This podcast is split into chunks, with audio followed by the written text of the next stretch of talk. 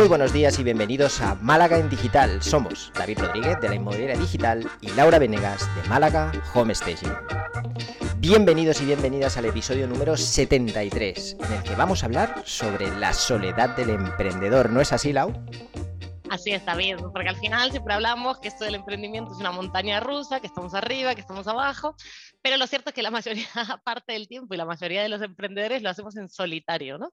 Estamos solos. Entonces yo no sé eh, a ti, porque yo sí que tengo un compañero de, ruta, pero a ti te pasa muy seguido que te sientes solo, ¿no? Que estás ahí luchando cuesta arriba solito. A ver, sí y no. Sí que es verdad que eh, yo he emprendido solo y de hecho sigo solo, eh, las otras veces que he podido llegar a emprender también siempre he empezado solo, a lo mejor con el tiempo pues he acabado incorporando a alguien, aunque reconozco que los resultados tampoco, digamos que, que la cosa no... Que no has sabido elegir compañeros, digamos. Ah, sí, podemos decir que, exacto, que no escogí bien, eh, pero es verdad que estoy bastante acostumbrado. Eh, en lo que se refiere a emprendimiento. Sí que a la hora de, cuando he tenido trabajos normales, cuando he trabajado para, otra, para terceros, por el tipo de trabajo que hacía, que yo era, he sido principalmente agente comercial, eh, empecé en hostelería, donde sí que estaba rodeado de mucha gente todo el día, pero cuando pasé a ser agente comercial, especialmente en el sector inmobiliario, pero también estuve en otros sectores, también estás solo, porque al final tú sales de la oficina por la mañana, estás visitando clientes, eh, digamos que te lo tragas todo tú solo, los nos de los clientes, la frustración y demás, te lo, te lo tragas tú solo y luego cuando llegas a la oficina, pues sí, tienes a tu jefe, tus compañeros, pasas ese ratito poniendo en común el día o lo que sea, pero la mayor parte del tiempo lo pasas solo. Entonces, de alguna forma, como que estoy más entrenado o acostumbrado y cuando he vuelto a emprender otra vez y he tenido que hacerlo solo, no ha supuesto un gran problema, o sea, no he notado una gran diferencia respecto a lo que ha sido mi, mi carrera laboral.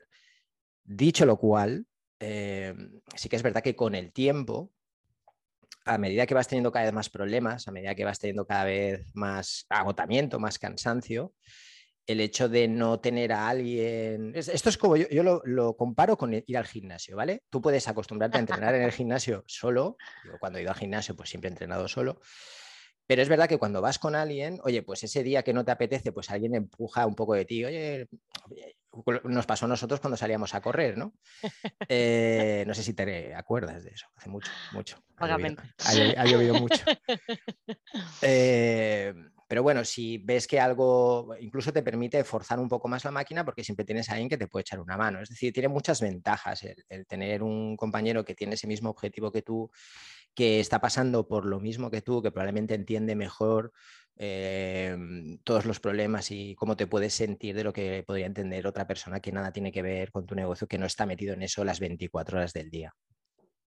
Sí, al final, eh, a ver, un poco eh, está genial tener a alguien que nos acompañe, pero tampoco tiene que ser alguien que entienda eh, exactamente, ¿no? Esto para sentirnos solos muchas veces falta que el entorno te apoye, que el, eh, tu entorno familiar o tus amigos te apoyen para un poco despegarte de esta soledad de, uff, tuve una discusión con un cliente, uff, me pasa esto, o no estoy facturando lo que necesito. Eh, al final todo es, no, nos entra en la soledad, creo yo, cuando estamos muy, muy, muy agobiados, cuando nos va bien y nos manejamos, pues nos olvidamos un poquito de, de, lo que era la soledad. Pero tampoco hace falta que sea un compañero de trabajo o como es en mi caso, no mi pareja que va conmigo, sino que también se puede suplir eso o bien con, bueno, también con otros colegas con los que te puedes quedar, reunir y, y poner en común, como muchas veces hablamos de un mastermind o lo que sea. Sí. Eh, pero también puede ser tu, tu, propio entorno, si es que te apoya, ¿no? Claro, eh, tú lo has dicho bien, ¿no? Si, si, es que te apoya, que no siempre es, es así. Eh, si tienes la suerte de tener gente a tu alrededor, yo por ejemplo la tengo, pues tu familia, tu pareja, eh, amigos, pues que, que eh, no, no, quiero decir que entiendan por lo que estás pasando, pero que porque a lo mejor no lo han vivido nunca. Pero como mínimo, pues que están ahí para escucharte, para darte una palabra de ánimo, para decirte, oye, pues mira, Jorín, mmm, estás haciendo todo lo posible, continúa, ¿no? Si es, tu, es realmente lo que tú quieres hacer. Pero aún así, desde mi punto de vista, es muy difícil ponerse en el lugar de alguien que está pasando por una situación que a lo mejor no, es, no te resulta familiar. Entonces, siempre va a ser más fácil o, o, más sencillo pues el hecho de compartir esto con alguien que está en el mismo punto que tú, ¿no? Lo cual no quiere decir que sea la única opción, por supuesto. Es decir, yo no estoy solo en el océano, tengo mi familia que por suerte me apoya y, siempre tiene una palabra de ánimo para, darme cuando me ven un poco bajo y que te llama y te oye, ¿cómo te va? y tal, y, te dan esos cinco minutos, diez minutos de rigor para que tú pues, te pongas a llorar ahí delante de, a llorar por teléfono y le sueltas toda la, toda la mierda de tu semana después se te pasa y continúas adelante, ¿no? Entonces, Sí, es verdad, no hace falta, pero oye, si tienes a alguien que está compartiendo ese camino contigo, yo creo que también es un plus. Y si te lo puedes permitir, o, como tú, por ejemplo, y, Fede, ¿no? Que, juntos estáis trabajando y, estáis todo el día, que tiene su parte negativa, que ya hablaremos otro día si quieres, que te, vas a disparar, pero que sí que el momento de bajón pues puede ser una ventaja, ¿no? Sí, a ver, para mí siempre cuando, incluso cuando tienes socios o cuando estás emprendiendo con tu pareja, idealmente es que no les pegue el bajón al mismo momento. Claro. Eh, eso es como mm, una, la clave máxima, porque si no, ahí apagamos todo y nos vamos, ¿no? Eh, entonces, para mí sí que, mm, que como, bueno, no sé, es como un contrato no escrito que tenemos de que no podemos ni estar de mal humor al mismo tiempo, ni nos puede pegar el bajón al mismo tiempo. Es eh, y como técnica me gusta esto que decís de ¿no? llamar, llorar, descargarte con alguien estos cinco minutos de rigor. a mí me gustaba salir a pasear y despejar la mente, pero bueno, hay como muchas técnicas también como para superarlo, ¿no? Que no todo es quedarnos en sentirnos miserables, pensar que no servimos para nada, que esto no va a ningún lado y que mejor vamos a buscar un trabajo asalariado. Está claro, está claro. No obstante, que no, pasa nada tampoco porque 5 o 10 minutos a la semana nos sintamos la basura más grande del mundo. Si después pasamos páginas y seguimos adelante, oye, pues ya está. Eh, somos humanos. Bueno, ¿y qué ideas propones entonces para superar esto? Eh, a ver, la, primero la que me gusta a mí, ¿no? Que es ir a pasear, salir a dar una vuelta, eh, desconectar. Luego, obviamente, estuve buscando para el podcast a ver qué, qué, dicen los psicólogos, ¿no? La gente que entiende, porque al final solo puedo decir lo que hago y me sirve a mí, pero no quiere decir que eso sea, que eso sea cierto. Eh, pero una, una de las cosas que decían era tener un hobby, algo que nos guste, que no necesariamente sea parte del trabajo. Está bien que si nos encanta nuestro trabajo pensamos que es un hobby, pero no es así.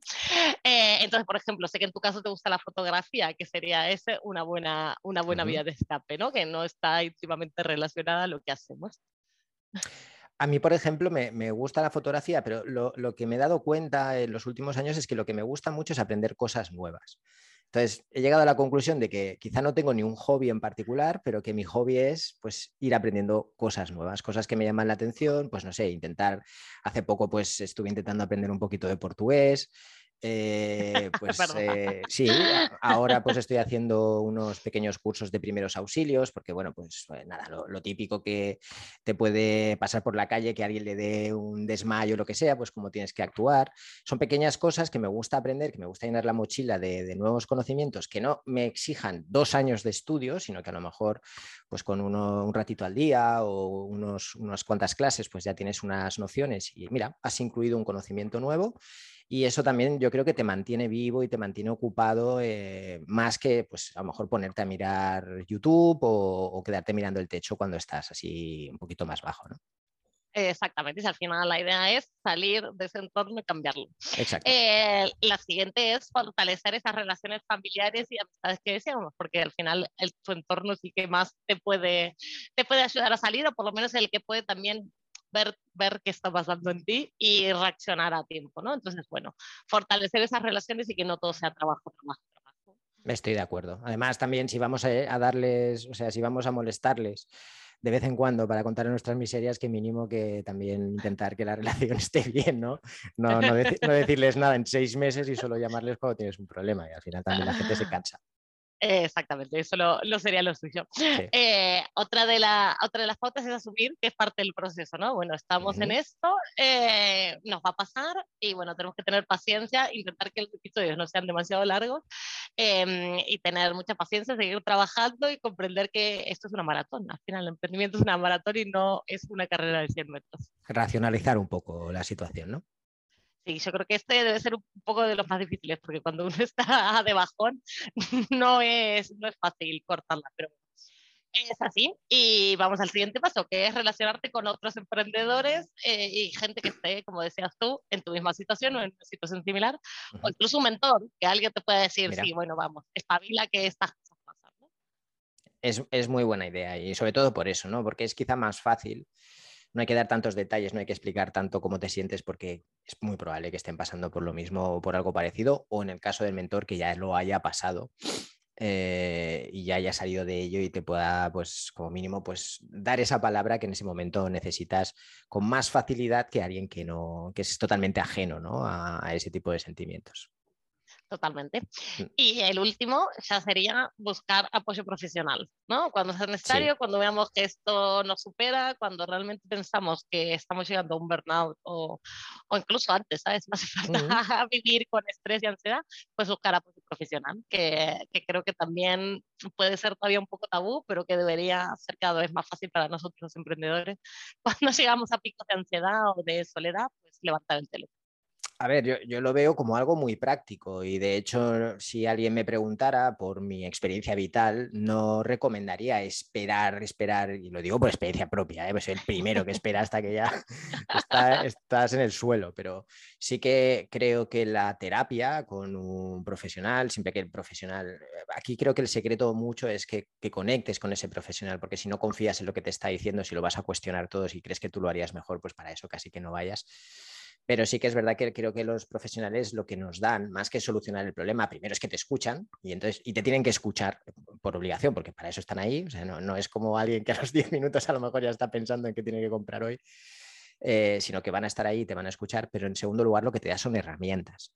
Y esas herramientas, pues después tú las puedes aplicar. O sea, no, no es que solamente va a ser útil ese ratito que vas a estar con ese profesional, sino que esas herramientas que tú vas a adquirir te van a servir el resto de tu vida si las aprendes bien, si las interiorizas y si las pones en práctica. Entonces, para mí es una, es una solución que incluso es complementaria con todas las anteriores. Eh, si tú ves que se te está haciendo esto muy duro, muy difícil, que no ves salida, que ya lo de llorar por ahí no te sirve ni como desahogo, que sales a pasear tres horas al día y cuando vuelves sigues igual de, de con la vida, eh, pues a lo mejor necesitas a alguien que te oriente de manera un poco más, más profesional y no tiene absolutamente nada de malo, todo lo contrario, eh, vale mucho la pena.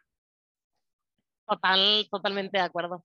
Y si te parece, David, con estos consejitos vamos cerrando hoy un capítulo bueno, espero que, que express, no sé luego cuánto quedará, pero un capítulo interesante, resumido, y, bueno, vamos a pasar a los libros. ¿Tenías algún libro para este sí, Sí, eh, yo quería recomendar uno que no, es exactamente sobre este tema, pero sí que tiene algo que ver, porque al final habla de un viaje y de un viaje de, de, transformación, muy así en plan autoayuda y tal, pero bueno, que, que está explicado como en una historia que es interesante, sencillita de leer y que te mantiene así un poquito tenso. O sea, no sé, está muy bien la historia. Me gustó mucho este libro, me sorprendió, que es El regalo de, de Eloy Moreno y que al final es eso, eso, es un viaje que hace el protagonista, que le pasan muchas cosas y que prácticamente todo el descubrimiento, todas las cosas malas, todas las cosas buenas que le pasan, le pasan en un sitio que no es su hogar, donde no tiene prácticamente nadie con quien compartirlo y se lo tiene que comer él solo y es un buen ejemplo de, bueno, cómo lidia con esto ¿no? y cómo va, avanzando día a día y va haciendo su propio, su propio recorrido.